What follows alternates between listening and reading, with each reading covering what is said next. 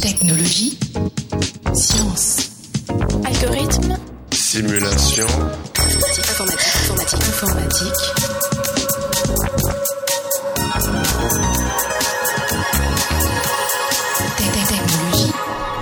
Chers auditeurs, bienvenue dans ce 78e épisode du podcast Interstice.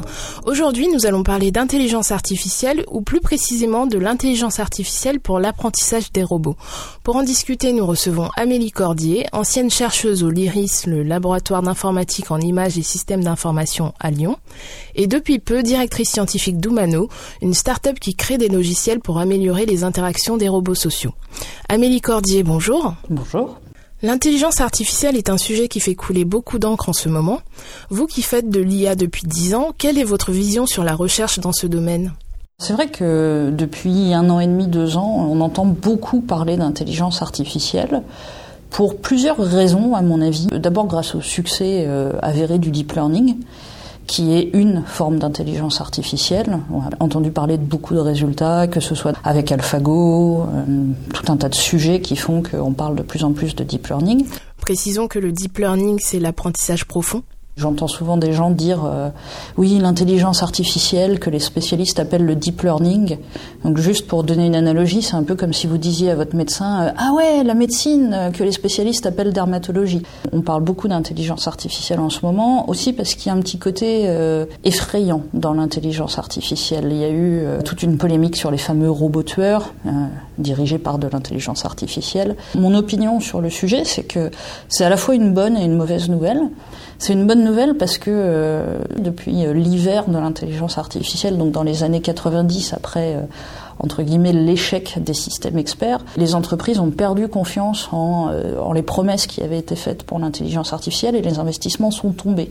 Alors les chercheurs dans les laboratoires de recherche, ils ont continué à faire de l'intelligence artificielle, mais c'était plus quelque chose de très attractif. Donc c'est une bonne nouvelle parce que du coup on en reparle de l'intelligence artificielle. Donc ça permet à, des chercheurs qui travaillent depuis des années de sortir avec fierté leurs résultats, de pouvoir réattirer de nouveaux investisseurs, de réattirer de nouvelles collaborations. Ça c'est une très très bonne chose.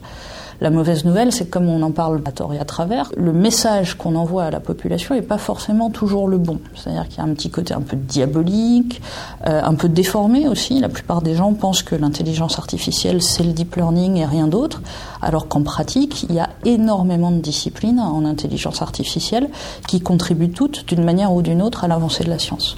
Pour qu'on soit bien d'accord entre nous, qu'entend-on par intelligence artificielle? Alors ça c'est une bonne question. Je pense qu'il y a à peu près autant de définitions d'intelligence artificielle que de chercheurs dans le domaine. Souvent j'oppose deux formes de recherche en intelligence artificielle. Euh, les, chercheurs qui veulent faire de l'intelligence artificielle avec euh, cette perspective qui est euh, de reproduire d'une façon ou d'une autre une intelligence, on va dire, humaine ou animale, donc une intelligence du vivant où là on cherche à développer des algorithmes qui se comportent comme des intelligences du vivant et pas forcément dans une optique de performance. C'est-à-dire qu'on utilise plutôt l'IA comme un outil de modélisation de ce que nous pensons euh, être l'intelligence dans le vivant. De l'autre côté, il y a les chercheurs qui euh, essayent de faire des algorithmes qu'on va dire euh, malins pour résoudre des problèmes efficacement quel que soit le fonctionnement de cet algorithme. C'est-à-dire qu'on va faire des ordinateurs qui vont être capables de résoudre des problèmes de façon, entre guillemets, intelligente, mais pas forcément de la façon dont nous, on procéderait pour résoudre ce même problème. Et là, donc, il y a plus une optique de performance. Dans les deux cas, pour moi, il s'agit d'intelligence artificielle. Alors, définir exactement ce que c'est que l'intelligence artificielle, j'en suis bien incapable. Et puis je ne m'y risquerai pas surtout. Mmh. Par contre, je pense qu'il y a des propriétés de l'intelligence artificielle qui sont importantes, comme par exemple l'autonomie d'un système.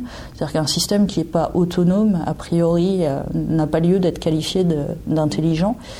La capacité d'adaptation, c'est-à-dire euh, lorsque une nouvelle situation se profile, est-ce que mon système va être capable de détecter que c'est une nouvelle situation et s'adapter pour essayer de dépasser cette nouvelle situation ou pas Et puis une troisième dimension qui est la dimension de l'apprentissage. C'est-à-dire que est-ce que au fur et à mesure de l'utilisation de mon système intelligent, est-ce que ce système va être capable de s'enrichir, d'apprendre de nouvelles choses, d'être plus performant à un temps euh, t plus x qu'à un temps t où je l'ai mis en route pour la première fois?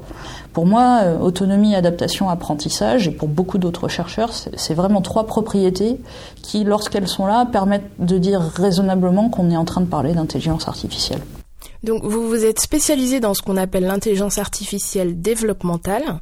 De quoi s'agit-il exactement? Alors l'intelligence artificielle développementale, c'est une forme d'intelligence artificielle dans laquelle on fait l'hypothèse que euh, le robot ou l'agent que l'on est en train de programmer va être capable de construire son propre modèle de connaissance au travers de ses interactions avec l'environnement. Donc c'est euh, une approche qui est inspirée de la psychologie en fait la théorie de la psychologie développementale euh, et des schèmes sensorimoteurs de Jean Piaget, qui s'intéressait euh, au développement de l'enfant. Donc il a beaucoup étudié la façon dont, au travers de ses interactions avec le monde qui l'entoure, l'enfant construit son propre modèle de connaissance. C'est intéressant parce qu'on fait l'hypothèse qu'il n'existe pas un modèle du monde a priori qu'on partagerait tous et qu'on pourrait donc euh, capturer, modéliser, représenter et le transmettre à nos agents. Au contraire, on fait l'hypothèse que euh, lorsque nous, chaque individu, interagit avec le monde, euh, on apprend des choses sur ce monde et on construit son modèle. Alors pourquoi c'est intéressant pour les agents ou pour les robots? Parce que si on veut faire des robots qui vont être capables, dans, un futur plus ou moins proche, de s'adapter à leur environnement, on a deux possibilités. Soit on arrive à écrire des modèles qui décrivent l'environnement, puis ensuite on n'a plus qu'à écrire des algorithmes qui expliquent aux robots comment se comporter dans cet environnement.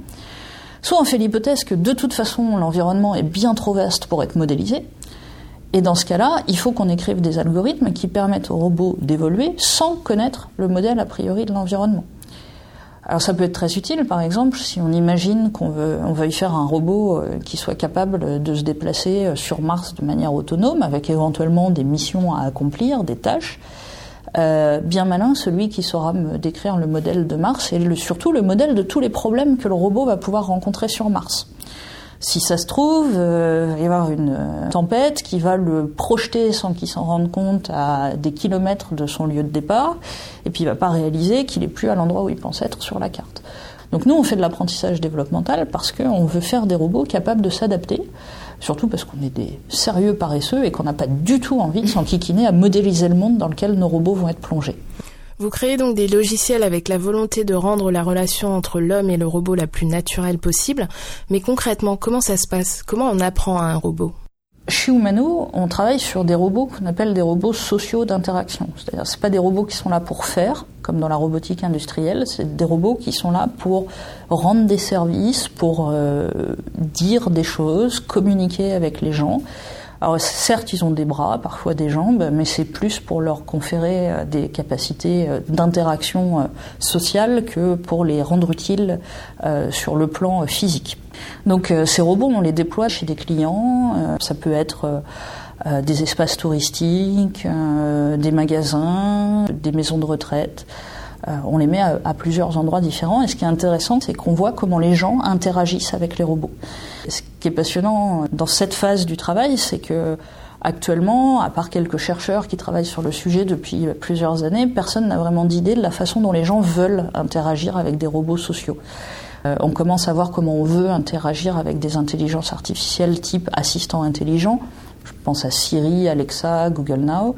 Mais lorsqu'on met un corps autour de ces, agents intelligents, c'est-à-dire lorsqu'on met ça dans des robots, ça change la façon dont les gens veulent interagir avec eux. Donc on essaye chez Humano de travailler à l'amélioration de ces interactions. C'est-à-dire qu'on croit que pour faciliter l'acceptation de ces robots, il faut rendre les interactions avec les robots aussi naturelles et instinctives que possible. Donc pour ça, bah, on fait deux choses. Euh, on s'appuie sur notre expérience de terrain, parce que ça fait deux ans qu'on met des robots dans la vraie vie, donc on sait comment les gens réagissent avec les robots et on essaye de tirer euh, le maximum de cette expérience pour améliorer la façon dont on conçoit nos produits. Et puis on s'appuie sur les résultats de la recherche, et en particulier sur l'apprentissage développemental. Donc c'est ça mon rôle chez Humano, c'est d'arriver à faire le pont entre ce que les équipes de développement savent du quotidien, de, ces robots euh, auprès de, des gens, auprès du public, et de m'appuyer sur ce que moi je pense pouvoir tirer de l'apprentissage développemental pour améliorer ces interactions avec les robots. Alors en pratique, comment vous faites? L'apprentissage développemental part du principe que le robot va être capable d'expérimenter des interactions dans son environnement et en fonction de ce qu'on appelle sa motivation intrinsèque, de définir si son interaction a fonctionné ou pas. Je vais faire une analogie que j'emprunte à Piaget hein, pour bien clarifier ce que c'est que l'apprentissage développemental. Quand un, bébé babille, c'est-à-dire qu'il bouge dans tous les sens, euh, a priori de manière non coordonnée, certains des mouvements qu'il va réaliser vont lui procurer une satisfaction. Cette satisfaction, elle est en général liée à ce qu'on appelle une motivation intrinsèque, un besoin quelque chose qui est souvent inné, par exemple euh, le besoin de manger parce qu'il a faim ou euh, la satisfaction de téter parce que ça procure un plaisir euh, inné chez l'enfant. Et lorsque le bébé va réussir une interaction qui satisfait un de ses besoins, donc qui satisfait sa motivation intrinsèque, forcément, il va avoir tendance à vouloir reproduire cette interaction. Donc c'est comme ça que les enfants font émerger, enfin que les, les jeunes enfants font émerger des interactions satisfaisantes. Puis évidemment, après, ce qu'on va essayer de faire, quand on est un, un jeune enfant, c'est qu'on va se dire, tiens, j'ai réussi à faire ça. Donc là, je vais réessayer la même interaction. Donc en fait, il y a la notion de je prévois un résultat. Je vais par exemple réessayer d'attraper mon biberon. Et si effectivement j'y arrive, alors là, non seulement j'ai satisfait mon, besoin interne, mais en plus j'ai satisfait autre chose. C'est ma fierté personnelle, ma capacité à avoir bien prévu le résultat de l'interaction. Donc en fait, c'est ces deux mécanismes qu'on implémente dans nos robots. On implémente une forme de motivation intrinsèque. Alors c'est un petit peu comme si on donnait des besoins innés au robot. Et puis on implémente une forme de mesure de la satisfaction du robot à avoir bien prévu le résultat de son action. Donc typiquement, si on transpose ça au, domaine de l'interaction sociale, on va faire un robot qui a à sa disposition euh, tout un tas de, par exemple, de gestes et de phrases. Il ne sait pas a priori euh, quels sont les effets de ces gestes et ces phrases, mais par contre, on va un peu tricher en lui donnant comme motivation intrinsèque le fait qu'il bah, va être heureux s'il arrive à vous faire rire. Et il va prendre parmi ces phrases et ces gestes une phrase et un geste au hasard, il va essayer de les combiner. Et si par chance ça vous fait rire, alors il va être bien content d'avoir réussi. Il va se dire bah tiens cette phrase et ce geste, a priori ça vous fait rire. Alors évidemment c'est compliqué parce que peut-être que ça vous fait rire juste parce que c'est un robot et pas parce que la phrase est, est, drôle ou parce que le geste est adapté. Peut-être que ça vous fait rire vous et pas votre voisin. Euh, donc tous ces problèmes-là, ensuite, euh, on les traite à un niveau plus général, qui est au niveau donc, justement de la généralisation. C'est-à-dire qu'il va réessayer plusieurs fois des phrases différentes, des gestes différents, les mêmes phrases dans des contextes différents. Toute la difficulté pour nous, c'est d'écrire une forme de, mesure d'évaluation en fait qui va permettre à ce robot de juger si oui ou non l'interaction qu'il a effectuée a réussi. Alors pour ça, on se base sur tout un tas de critères, d'éléments d'observation, et puis sur notre expérience et notre feedback aussi, et on ajuste au fur et à mesure nos algorithmes en regardant comment ça marche dans la vraie vie. C'est une démarche originale C'est assez original. Il y a de, de, plus en plus de travaux hein, en France et à l'international sur l'apprentissage développemental, mais on ne peut pas encore considérer qu'on soit une thématique euh, aussi populaire que le deep learning typiquement. Amélie Cordier, merci d'avoir accepté cet entretien. Je vous en prie. Chers auditeurs, à la prochaine et n'oubliez pas les sciences du numérique avec Interstice.